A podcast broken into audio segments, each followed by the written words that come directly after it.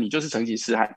对成吉思汗然，他只有两个结局，对，要么就是全拿，要么你就是在这个过程里头被歼灭。对，但这并不是我们能够要做财务上面的道理，除非你是天才，除非你不是为了赚钱，你你有非常非常大的 ambition，你要回来去做一个这个创世纪的事情，否则我们建议的状态是，你需要去做一个了解，然后你要在这个交易的体系里面，你要找到对的潮流，不断的去作业。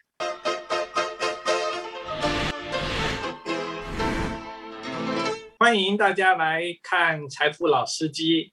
我们在过去几次播映的题目里面呢，有些观众反映是稍微抽象，那么想知道比较具体的一些成功的事例。那我们思考的也基本上就是想透过群人您。啊，在过去的创业和转业的过程中间啊，你怎么想？这些的战略性的这种思维，可不可以跟大家分享？谢谢彭老师。呃，其实做财务老司机以后哈，有很多的好朋友在问我说，到底你是怎么样子去经历这些部分？然后把你的经历再加上你的这个理论来一起把它融合在一起，也许观众比较能够听得懂。那我我我觉得这也是一个很好的方法，所以我想今天呃我们来聊一下我自己的战略、我的方法论，然后来去做我自己生活上面的工作上面的搭配哦。就说大概很少人像我这样子的状况，就其实我二十五岁。就大概一九九一年、九二年，我就其实就当了节目部经理。好，那那时候未来是一个电视台，那这个未来电视台的节目组经理，如果你二十五六岁就当，别人就觉得说，哎，你很不错。但实际上面呢，我觉得那个才是我的开始。但选对了一件事情，其实在战略上，呃，非常重要的意义就是，你看到了趋势，然后你觉得在这个趋势上面呢。大概率，它未来会成为主流，嗯，然后呢，你看到了业界成功的的讯号之后呢，你会思考，到底用你的人去呃接近这个产业，或者是用你的资本去接近这个产业，或者是用你的人脉去结构这样子的产业，它变成是你呃是不是能够比别人更早能够获得所谓的 pioneer bonus。就是先行者的利益的可能，这个事情呢，其实就会让你决定你的人生领先还是不领先。好，所以呢，对我自己来说，我从本来是一个平面的记者，看到了有线电视的机会，所以我先跳进去。我在这个过程里面呢，我又看到了网络的机会，所以变成直接创业。那么我看到了很多的。呃，数位现代技术的部分呢，其实成为一个天使投资者，可能会有倍数上面的成长。所以呢，从创业里头又变成是一个投资者。像最近，呃，其实我也可以分享一下，就是大家呃都在聊你怎么去做投资的时候，在大家其实对于南部的产业不这么看好的时候，三四年前我去投资台南科学园区，结果现在台南科学园区变成是一个炙手可热的区域。机会都在那里，但问题是为什么你敢行动？你的行动看得比别人快。这个时候呢，其实比较重要的东西是你有没有一套方法论。这套方法论呢，我我其实呃是在跟这个彭老师学习的过程，我们慢慢慢慢的不断的去摸索。那我们也看了很多的书。那我我想今天想要给大家介绍的是这个我自己怎么想。怎么样子可以慢慢的变富，而不是回到上面你自己呃很快的东西，直接突然要想一夜致富，因为没有这个方法。如果有这样的方法，其实它不是一个方法论，它就其实是一个 是一个运气，或者是你真的天纵英明。我相信所有的观众里面呢，你本来你打的战争其实不是一个天才的战争。那如果你你不是一个天才，然后你也不是运气。那么你要做的事情呢？我我我我会建议各位有空去看一本书，叫做《大概率思维》。这一个部分呢，几乎把我自己在怎么样子让自己的呃财富成功的思维呢，可以奠定。呃，我我想举个例子来跟大家讲，就说其实你想要成功，每一个人都想要成功。那成功的东西常常有些时候太过虚拟缥缈，但比较重要的东西，其实我都一直认为说你要问对问题。对我还记得书里面的一个例子是说，大家都知道大胃王的比赛，嗯，那就是要在一定的时间里头谁吃的最多。所以呢，他这个书上面就说有一个大胃王直接进去问了这个魔镜，说我怎么样子赢得比赛？那魔镜就告诉他说。你要赢得比赛，就是要吃的比别人多。那么很多人呢，百分之八十人觉得那这这什么样子的回答就走人了。那就有人问他说：“那我怎么样子吃的比别人多？”呃，魔镜就告诉他说：“就是你在比赛的时间里头，呃，你的速度要比别人快。”又有百分之十五的人就走了。最后有人问说：“那我用什么样子的方法可以吃的比别人多？”魔镜告诉他说：“其实，如果你要吃的比别人多，那么你吞咽的速度就要比别人快。”很多人讲：“那你不是讲废话吗？我就是吃的快一点。”最后，最后只有一个人问了一个问题，就是说：“那你可不可以告诉我，用什么样子的方法，呃，吞咽的速度会比较快？”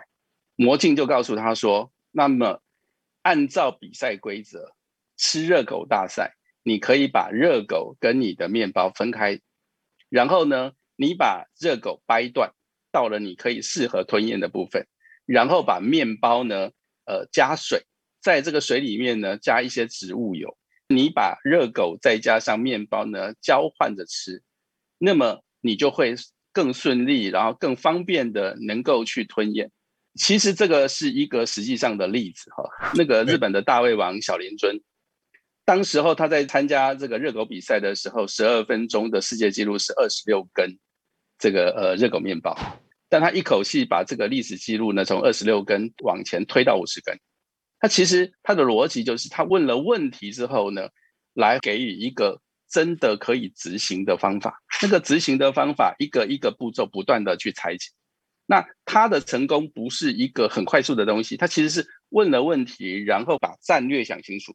然后做一个实际上可行的行动，那对我来说，我也觉得它是一个过程。就是说，在一个整个你需要成功的经历是这样子，你需要有一个专业，而这个专业的种子必须落在一个它未来看起来比较能够成功的产业上，那么它就容易在你的工作上面呢，是比别人更容易提早成功一步。等你成功了一步之后呢，你再下来要谈的事情会是说，那么我在成功之后，我如何把我自己的努力所带来的资源，在下一进步把它扩张化。最后的结果呢，是这个点跟这个线呢，有没有办法在一个资源的状况之下呢，可以观察到所有的讯息，然后有系统的输出。然后慢慢让你的财富基本上呢有多方的管道，甚至是一个有稳固的资源。老师在讲这一件事情的时候，我就其实就必须要讨论到所谓的人力资本的概念，就是说，其实人的投资、人的脑袋其实是让你创造财富的本源。在这个过程里头，你要不断的去看到现在世界上面的呃趋势跟主流到底是什么。呀，我我我是跟你学习政治学，对，那政治学的逻辑，它原来的逻辑，它其实是一个所谓的零和优胜劣败，是一个分配。但如果我们现在来看，呃，现在目前全球化的趋势，它其实并不是现在所谓的呃优胜劣败，它其实是一个市场交易的逻辑。市场交易的逻辑，它讨论的东西是。一个资源，大家共同来使用，在这个体系里头分配。如果你能够同时间在分配到的时候呢，通常你不会失败的太糟糕。那么我们在这整个财富的战争里面，我们其实要想要做的事情是，呃，要跟上主流。这个跟上主流的逻辑就是说，你知道现在目前的整个主要的趋势是什么？那么。出现的主流是这样子，你观察，你得要先观察，观察到说，哦，你自己的位置是不是站在一个未来的趋势上？那么这个时候呢，你不一定要出手。就举例来说，第一次吃螃蟹的人，他可以获得巨大的胜利。就很多的企业家、创业者其实都是这样子的状态。但是呢，作为第一个的人，通常呢，他比较进入政治型的优胜劣败的过分，因为成者为王，败者为寇。但很有趣的状况是，现在目前的世界上的产业就会变成是，如果你支持这样子的技术，那么归着这个潮流慢慢慢慢来走，等到你确定的趋势以后再进场，你反而容易活下来。虽然你的获利不这么像第一个人这么样大，但是你实际上面你可以可以在这个地方好好的活着。就举例来讲，我当年进入游戏产业的时候也是如此。我并不是第一个去呃什么代理游戏去做这部分，我是跟着观察了以后，我发现嗯游戏的这个部分呢，它其实这个产业链快要形成了，所以我进到这个里面去。那么呢，我就开始在我的创业的过程里头加入它。我买了游戏公司的股票，那么我基本上呢交了游戏上面产业上的朋友，所以呢你就发现在这个过程里头，你也是获利的。那。它的逻辑在于你愿意参与它，而这个就是现在目前整个呃交易市场能够带出来的红利。那我们在讲这一件事情的时候呢，呃，很多人都会看到非常非常非常多的讯息，但这样的讯息其实并没有办法为你带来正能量的资讯跟做出正能量的决策。没有战略，然后你没有办法观察到趋势，你也不愿意做行动。你当然很难赢，所以呢，很多朋友在问我说：“呃，财富上面的累积的时候，我真的很想跟朋友说，其实它真的很简单，但你必须要让自己的心态要保持它正常的观念，就是第一个，财富的累积一定是从你的优势慢慢发挥；第二件事情是要慢慢变富，因为慢慢变富的逻辑在于它的风险是你可控制的。”如果说你的风险是一个我要做一次性的爆裂、爆炸性的这个部分，那么你就是一个创业者的概念。那创业者概念呢？你就是成吉思汗。对成吉思汗讲，他只有两个结局。对，要么就是全拿，要么你就是在这个过程里头被歼灭。对，但这并不是我们能够要做财务上面的道理，除非你是天才，除非你不是为了赚钱，你。你有非常非常大的 ambition，你要回来去做一个这个创世纪的事情，否则我们建议的状态是，你需要去做一个了解，然后你要在这个交易的体系里面，你要找到对的潮流，不断的去作业。所以呢，它的逻辑就是我刚刚所讲的，先观察，然后你在观察里头呢，你觉得这个产业会成功的趋势，它已经有稳定的输出一些讯号了，那么你就开始参与。你用你现在目前能参与的部分呢，慢慢的的去加上它，然后每一个产业它都有上升期、高原期跟衰退期。对你必须知道在什么样的时间呢？你开始必须慢慢的去退出。像报纸这样子的媒体，或者是平面的媒体，在遇到科技的冲击的时候，它基本上不管你怎么去抵抗，或者是不管你怎么留恋它，它实际上面都很难会去。产生太大的改变，除非它是一个不计较成本、不计较利润的市场，否则它不会留下来。所以最后的状态应该是一个资源跟效益设定的部分。你找到方向了以后，让时间长时间的去处理它，然后呢，让你的资源慢慢慢慢的变富。其实说实在的，如果你能够想做到财富自由，就是你大概要赚多少钱？比如说你一个月要赚到三十万，如果你愿意这件事情好好长期的去作业，你工作三十年绝对可以完成它。但是呢，因为大家每一个大概率的这个成功的范围里头，大家太习惯不想冒风险，大家太习惯原来自己的这个产业上的设定，所以你很难跨出去这样子的部分，最后的结果。就是你只是看着别人的机会不断的部分，然后每一次的这个选择都好像是很悲壮的选择，我要么生要么死。但实际上现在整个世界的做财富上面的趋势不是生跟死之间，而是你在那个趋势的形成的时候，你开始愿意变成他的合作连接者。好，这个就是我所谓的大概率的成功的自己的想法。群人讲的很好，我把它稍微浓缩一下。是，第一个要掌握趋势的话，当然是有一个很重要的，就是你要比别人前一步。我常常跟别人说，陈胜吴广也没得天下。对，要比别人前，但不一定是要第一个。第一个坐在里面的可能是先烈。是，这里面就涉及到八十二十法则。事实上来说，就是说，你只要在前百分之二十，基本上就已经属于在前面的人。对。然后第二步很重要的是什么呢？第二步呢，你要抓到的就是价值跟价格之间的差异。像我们搞地产最清楚，为什么买法拍屋安全比较多？因为法拍屋第一拍就已经八折了，第二拍。六四折，差不多二拍了啊。一般来说，表示你买进的那个价值啊，它的价值高，但价格低。其实所有的赚钱，我常常说，就是你要能买到物超所值的东西了。对，就简单来说了，你能买到物超所值的东西，对，你基本上就盈利于不败之地。是是，那这里面就提到了一个。呃，群人有一个问题，我一直很想问你的，就是说，是，你一直没谈到现金的问题，钱的问题，因为可能不好意思讲。其实我常常说嘛，像我们买房子，你再怎么样也要有一百万吧。对。那你的钱从？然后你怎么把它变大？呃，老师，这个事情哈，下面呃，我对于这个所谓的大概率成功方法论。会有非常非常多的题目来做延伸，好，那我会把我工作的部分，我怎么创业这件事情，我都会呃一一的跟这个观众来说明。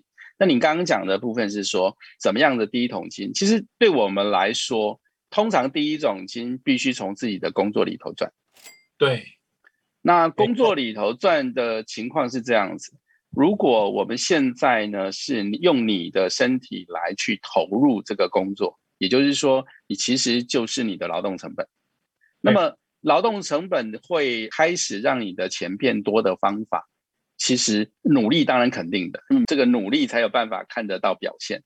可是呢，除了努力之外呢，我我那个时候之前工作的三五年的时候，我其实是去寻找什么样的东西对我未来的工作是我想要投入的产业。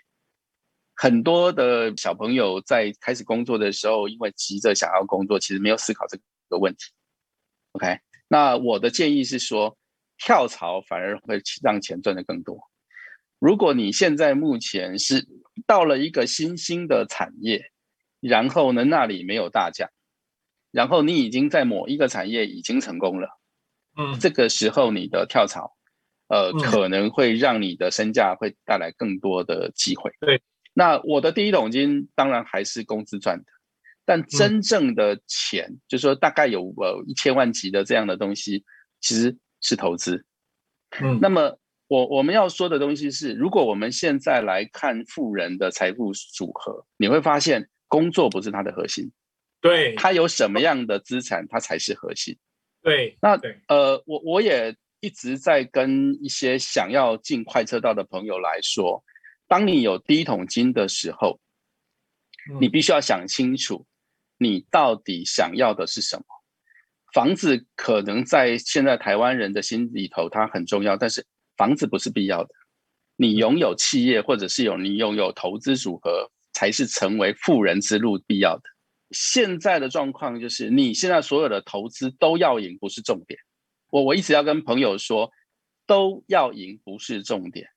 你追得上的潮流，跟得上科技，可以在这个未来影响的产业里面，能够追上它，能够在这里持续的赚钱，那个才是重点。